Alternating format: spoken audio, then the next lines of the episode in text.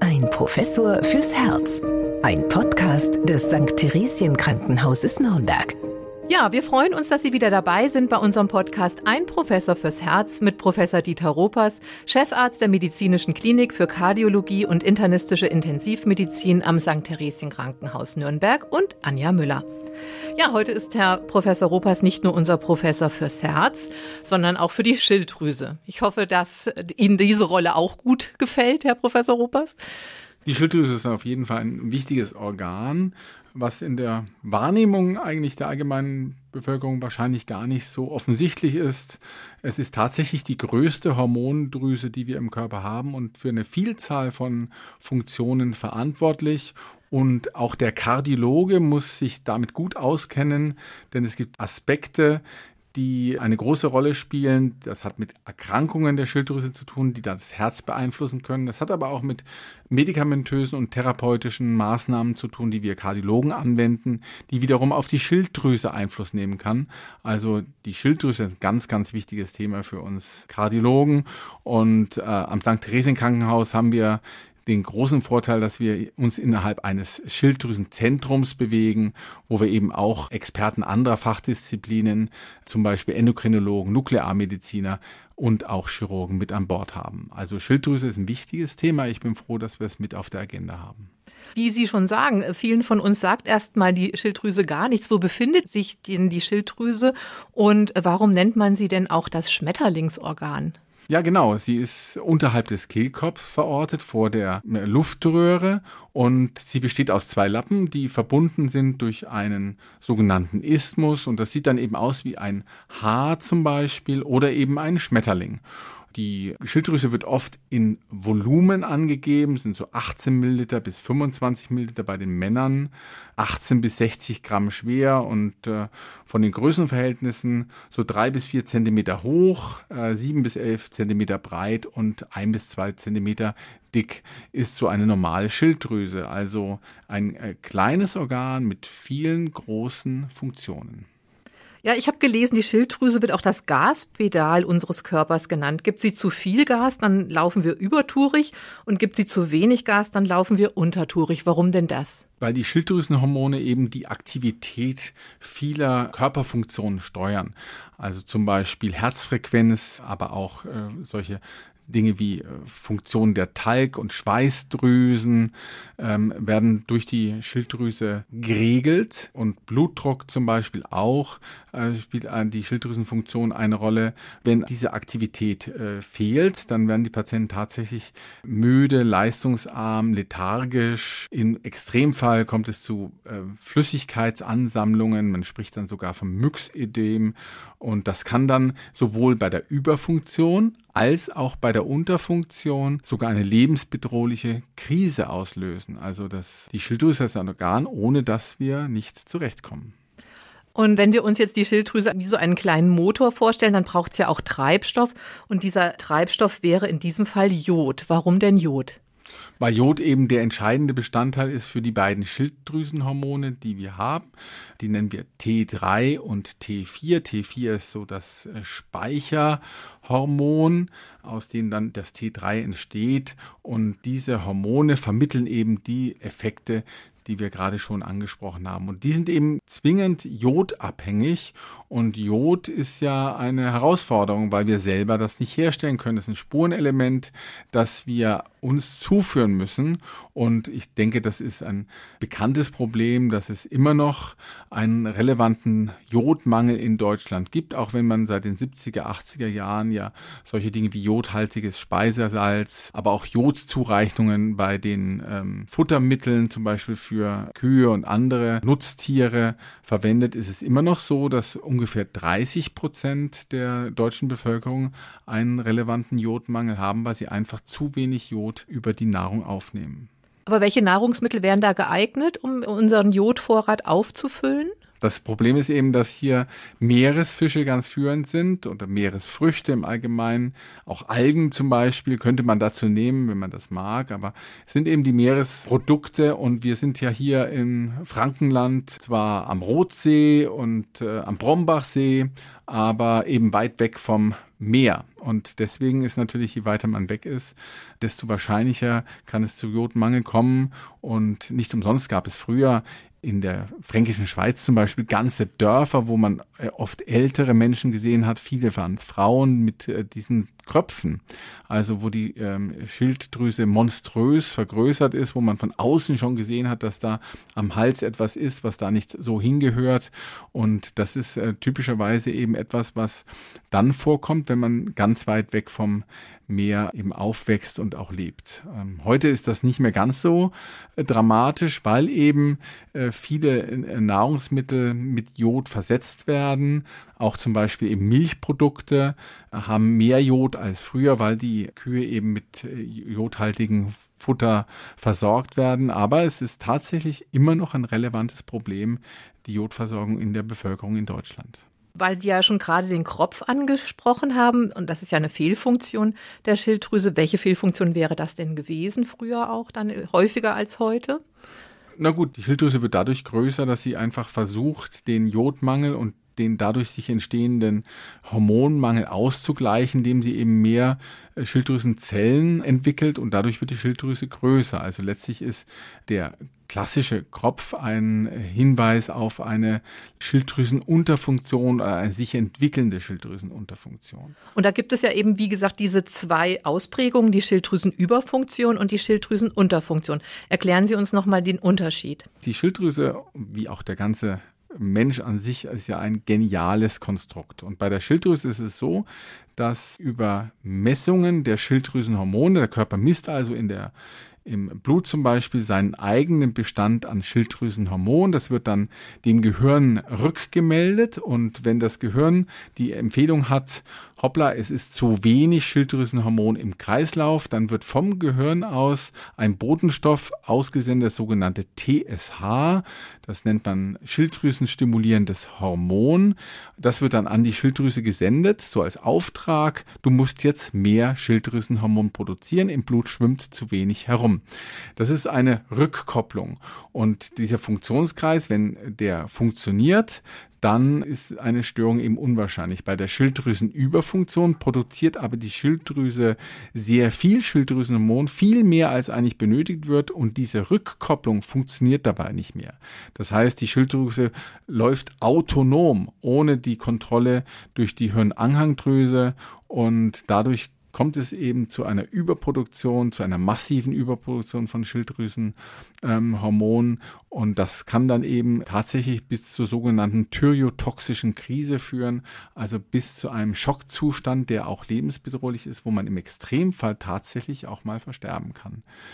Und auf der anderen Seite bei der Unterfunktion wird eben zu wenig Schilddrüsenhormon äh, produziert, entweder weil ein Jodmangel vorliegt oder es gibt eben auch Autoimmunerkrankungen, die relativ häufig sind, muss man sagen, und die äh, zu einer Zerstörung von Schilddrüsengewebe führen können und dann eben zu einer Schilddrüsenunterfunktion. Also klassischerweise zum Beispiel die Hashimoto-Thyreoiditis, da kommt es initial zu einer Überfunktion und dann werden eben Schilddrüsenzellen zerstört durch Autoimmunprozesse, also Antikörper gegen eigenes Schilddrüsengewebe. Hier sind vor allen Dingen Frauen betroffen, zehnmal mehr als Männer und es gibt auch den sogenannten Morbus Basedorf. Auch hier ist es eben so, dass Autoimmunprozesse zu einer Schädigung der Schilddrüse führen, die dann eben zu einer Unterfunktion, aber manchmal auch zu einer Überfunktion führen können. Also hier äh, sind beide Ausprägungen jeweils, wenn sie extrem sind, sehr bedrohlich für den Patienten. Ja, kommen wir zu unserem eigentlichen speziellen Bereich, dem Herz-Kreislauf-System. Wie würde sich denn jetzt eine Schilddrüsenüberfunktion oder eine Schilddrüsenunterfunktion dort bemerkbar machen? Würde ich spezielle Symptome entwickeln, wenn ich eine Schilddrüsenstörung habe? Also eine Schilddrüsenüberfunktion äh, zum Beispiel, da haben die einen Patienten, der eine ausgeprägte Schweißneigung entwickelt, der Gewichtsverlust hat, der vielleicht auch häufiger Durchfälle hat, der eine Herzfrequenzerhöhung hat zum Beispiel, aber auch dünne Haare können so ein Hinweis sein. Äh, manchmal sieht man es auch an den Augen, dass die Schilddrüsen nicht in Ordnung sind, wenn sie so vorstehen zum Beispiel. Das ist zum Beispiel ein Zeichen bei der Basedorf-Erkrankung. Und es kann eben, wenn wir uns jetzt über das Herz auch unterhalten, zu Herzrhythmusstörungen kommen. Klassischerweise kann eine Schilddrüsenüberfunktion eben auch mal Vorhofflimmern auslösen oder auch Bluthochdruckkrisen. Also das ist das Typische bei einer ähm, Schilddrüsenüberfunktion. Und tatsächlich ist es so, wenn Sie einen Patienten haben mit einer Herzrhythmusstörung, die Sie sich nicht gut erklären können, wo in der Ultraschalluntersuchung das Herz eigentlich einen ganz vernünftigen Eindruck macht, da ist man gut beraten, wenn man die Schilddrüse einmal ansieht, indem man die Blutwerte abnimmt, den Hormonstatus bestimmt, das T3, das T4 hatte ich schon erwähnt und eben auch das Schilddrüsenstimulierende Hormon, aber auch eine Ultraschalluntersuchung der Schilddrüse kann dann hilfreich sein, um Erkrankungen aufzudecken. Andersherum, bei der Schilddrüsenunterfunktion ist es eben so, dass der Patient ähm, häufig friert, dass er inaktiv ist, antriebsarm. Manche Patienten werden eine Depression zugeschrieben. Dabei ist es eben der fehlende Antrieb über die Schilddrüse. Es kommt zu Bindegewebseinlagerungen. Das kann eben tatsächlich sein, dass die Beine ganz dick werden äh, bei solchen Patienten. Also auch das ist möglich. Also die Diagnose einer Schilddrüsenüberfunktion oder einer Unterfunktion ist durchaus etwas, was der erfahrene Arzt durch die klinische Untersuchung und die Befragung des Patienten leisten kann, bevor eben dann die Blutdiagnostik und die Ultraschalldiagnostik ergänzt wird. Aber sind diese Symptome dann bei jüngeren und älteren Menschen gleichermaßen ausgeprägt? Also bei älteren Menschen könnte man ja auch denken, na ja, abgeschlagen, Müdigkeit, das ist das Alter, aber eigentlich ist es die Schilddrüse. Tatsächlich ist es eben so, dass man bei den älteren Menschen wahrscheinlich nicht so häufig daran denkt. Auch selbst der Patient, das sehen wir ja auch bei der Herzschwäche zum Beispiel, die sagen dann, naja, ähm, es geht halt nicht mehr so wie früher. Ich habe ja auch schon einige Jahre auf äh, dem Buckel aufgesattelt und das verzögert natürlich die Diagnostik. Man muss eben auch bei älteren Patienten an Schilddrüsen Fehlfunktionen denken, äh, wenn es eben um die entsprechenden Symptome geht. Aber natürlich Patienten, die keinerlei Anamnese haben, die bisher immer gesund waren und dann mit solchen äh, Beschwerden auftreten, da ist der Gedanke an eine Schilddrüsenfehlfunktion schon naheliegend, zumal es eben ein relativ häufiges Problem in der Bevölkerung ist. Also viele Patienten haben eben Schilddrüsenüber- und Unterfunktionen auch in der Vorgeschichte schon erlebt und äh, deswegen äh, glaube ich, ist es tatsächlich so, dass bei den jüngeren Patienten die Diagnose schneller gestellt wird als bei den älteren. Und wenn man jetzt diese auffälligen Schilddrüsenwerte im Blut sozusagen entdecken würde, würde man dann eine Ultraschalluntersuchung der Schilddrüse anschließen? Genau, man würde sehen, wie die Schilddrüse beschaffen ist, ob sie zum Beispiel äh, vergrößert ist oder unerwartet klein und eben ob äh, innerhalb des Schilddrüsengewebes sich zum Beispiel Knoten zeigen oder aber Zysten, das also flüssigkeitsgefüllte Hohlräume. Und wenn äh, hier ein solcher Befund erhoben wird, dann ist es eben sinnvoll, unter Umständen ja, auch noch eine weiterführende Diagnostik zu machen, sogenannte Schilddrüsen-Sintigraphien durchzuführen. Hier wird ein radioaktiv markiertes Jod den Patienten appliziert und nach einer Zeit von zum Beispiel 20 Minuten, dann ein Bild gemacht mit einer Gammakamera, wo eben die Schilddrüse aufgenommen wird ähm, auf die Verteilung dieser radioaktiven Jodmoleküle. Und dann sieht man eben Aussparungen, die Hinweise darauf sind, dass es eben hier zu inaktiven Bereichen innerhalb der Schilddrüse kommt oder aber sehr stark leuchtende Areale, die eben zeigen, dass es hier zu einer äh, massiven Überfunktion gibt. Die letztere nennt man heiße Knoten, ja, wo eben diese Rückkopplung über das Gehirn nicht mehr funktioniert, als Hinweis auf die Überfunktion. Die, wo eben diese Schilddrüsenaktivität nicht nachgewiesen werden können, nennt man kalte Knoten, kalte Bereiche und bei denen muss man eben nochmal genauer hinsehen, ob sich hinter diesen nicht auch eine schwerwiegende Erkrankung verbergen kann. Es gibt ja auch den Schilddrüsenkrebs und der ist eben oft mit diesen kalten Knoten verbunden Oft ist vielleicht nicht richtig, in drei Prozent der Fälle, also immer noch selten, aber der Nachweis eines solchen kalten Knotens sollte auf jeden Fall weiter aufgearbeitet werden. Am Ende vielleicht auch durch eine Probeentnahme mit einer sehr, sehr feinen Nadel. Sie haben es schon angesprochen, wenn man diese doch sehr umfangreichen Untersuchungen machen möchte oder machen muss, dann sollte man sich wahrscheinlich am besten in ein Schilddrüsenzentrum begeben, so wie wir es auch am St. Theresien Krankenhaus haben. Denn welche Fachärztinnen und Fachärzte arbeiten da zusammen? Das sind die Spezialisten für Hormone, also und für Hormonfehlfunktionen, die sogenannten Endokrinologen. Das sind oft Internisten, die sich halt zusätzlich ausgebildet haben, um äh, hier auf dem Gebiet eben auch eine entsprechende Expertise zu erwerben. Denn es ist tatsächlich nicht einfach. Die Schilddrüse neben den Hormonen, die ich gerade schon beschrieben habe, bildet äh, sie auch ein Hormon aus, das nennt man Calcitonin. Da regelt zum Beispiel den Knochenauf- und Abbau. Und neben der Schilddrüse gibt es noch ein anderes hormonbildendes Organ, das das sogenannte Parathormon produziert, was auch im Knochenhaushalt eine Rolle spielt und zum Beispiel bei Schilddrüsenentfernungen durchaus in Mitleidenschaft gezogen werden kann. Dann kann es zu Stoffwechselstörungen kommen, zum Beispiel Kalziumüber- und Unterbelastung. Und da ist es sicher günstig, wenn man Experten hat, die äh, sich dann mit der entsprechenden Pathologie gut auskennen und mit den medikamentösen Therapiemöglichkeiten.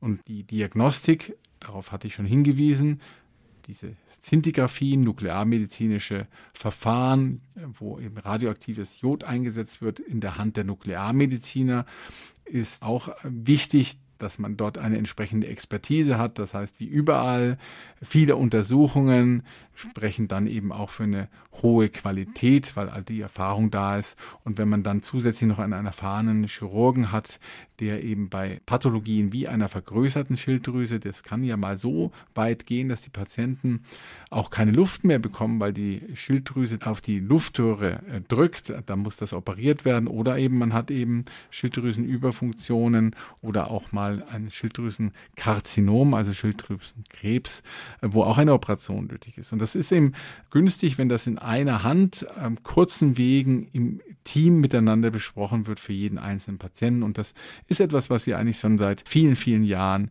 fest etabliert haben am St. Theresien Krankenhaus. Ja, und wenn man jetzt eine Herz-Kreislauf-Erkrankung hat, und Sie haben ja schon darauf hingewiesen, dann ist es auch oft so, dass man dann auch die Schilddrüse überprüft, da findet man dann eventuell was. Was würde man jetzt erst behandeln? Erst die Herz-Kreislauf-Erkrankung oder erst die Schilddrüsenunterfunktion oder Überfunktion? Man muss beides behandeln. Definitiv, wenn also das Herz in Mitleidenschaft gezogen worden ist, zum Beispiel durch eine Überfunktion der Schilddrüse. Wenn also die Schilddrüse den Herz immer sagt, du musst schneller schlagen, du musst mehr arbeiten. Irgendwann sagt das Herz dann, naja, so ein Dauermarathon über 24 Stunden, da mache ich nicht mehr mit und das wird dann schlechter. Es gibt Patienten, die haben eine sehr stark eingeschränkte Herzleistung, ganz einfach nur, weil sie eine Überfunktion haben. Da muss man das Herz, die Herzschwäche behandeln, wie wir das immer tun, mit Medikamenten, gleichzeitig aber auch diese Schilddrüsenüberfunktion mit Medikamenten eben unterdrücken. Da gibt es verschiedene Möglichkeiten, wie man das machen kann. Äh, es ist in der Regel erstmal eine pharmakologische Therapie, aber Sie müssen tatsächlich Schilddrüse und Herz gleichermaßen im Blick haben, um entsprechend zu behandeln. Äh, können denn auch Herzmedikamente die Schilddrüsenfunktion beeinflussen? Es gibt ähm, Herzmedikamente, die wir zum Beispiel bei Antiarrhythmikern einsetzen. Klassischerweise das sogenannte Amiodaron.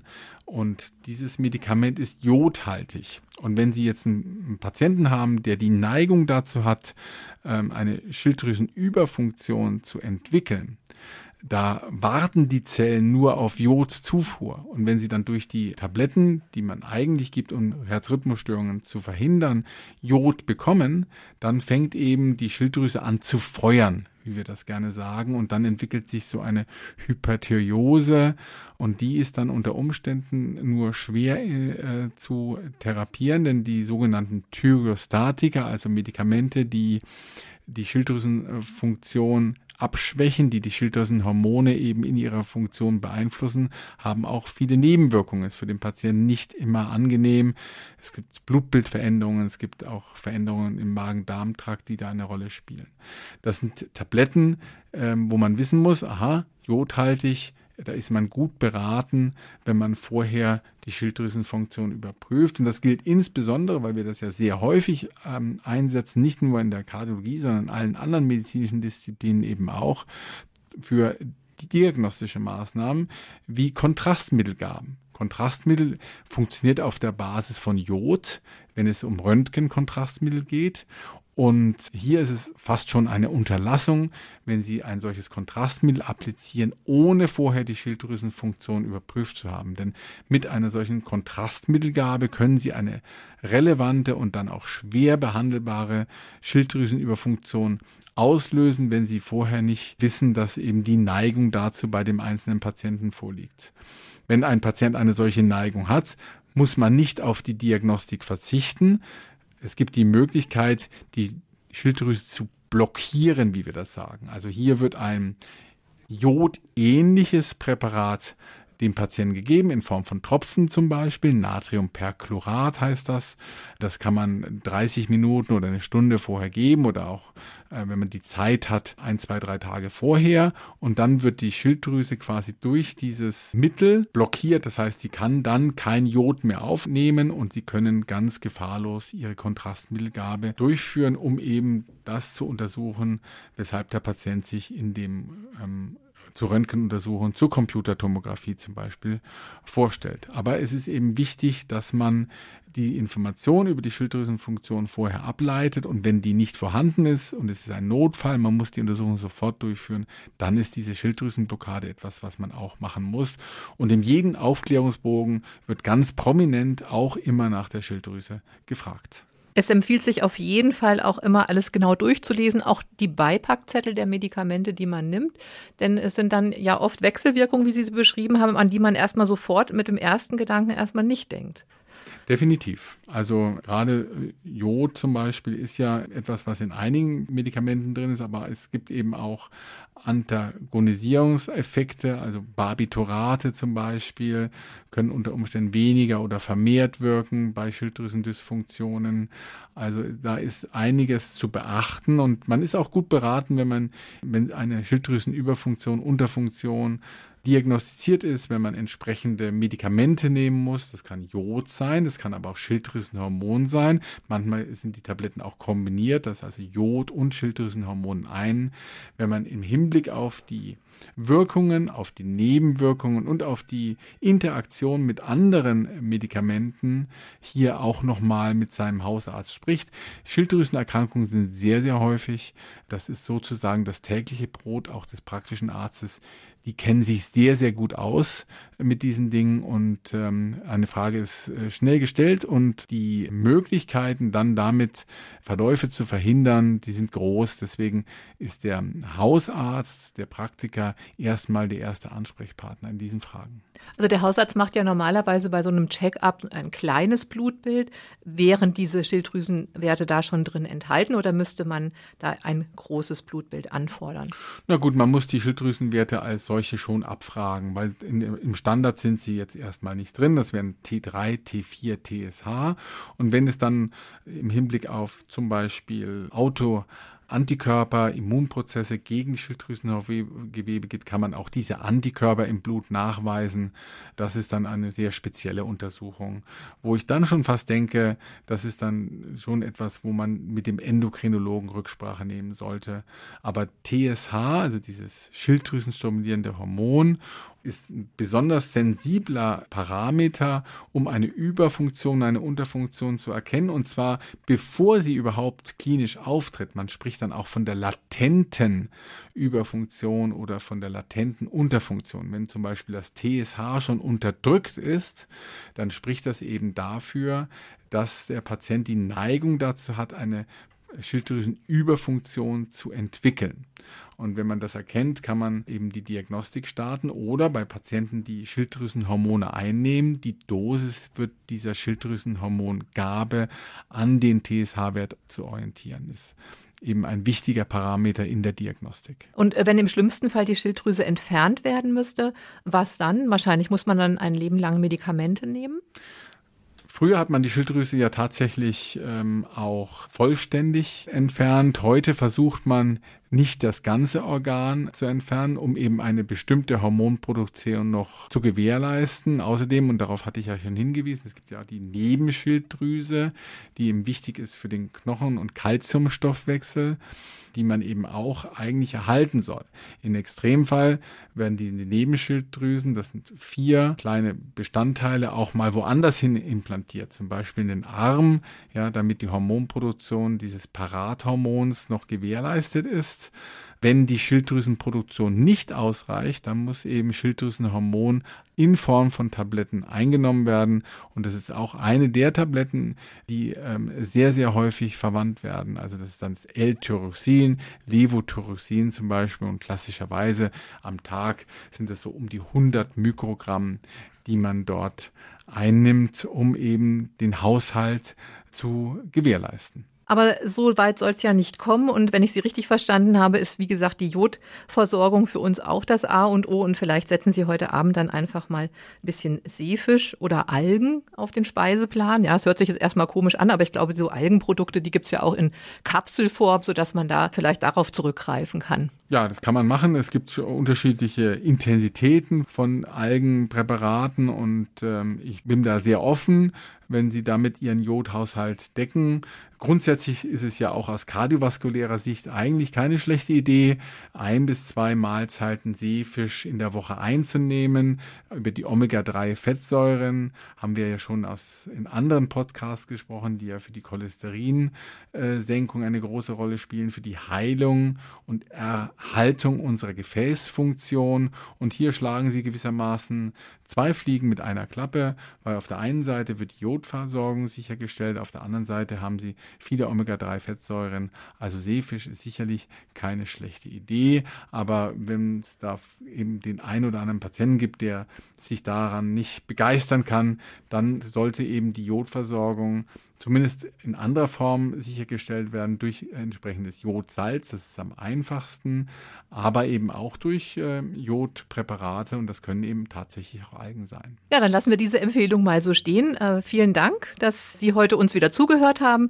Ich würde mich freuen, wenn Sie auch das nächste Mal wieder dabei sind. Bis dahin, alles Gute. Auch von mir alles Gute. Ich freue mich aufs nächste Mal. Bis dahin. Tschüss. Ein Professor fürs Herz. Ein Podcast des St. Theresien Krankenhauses Nürnberg.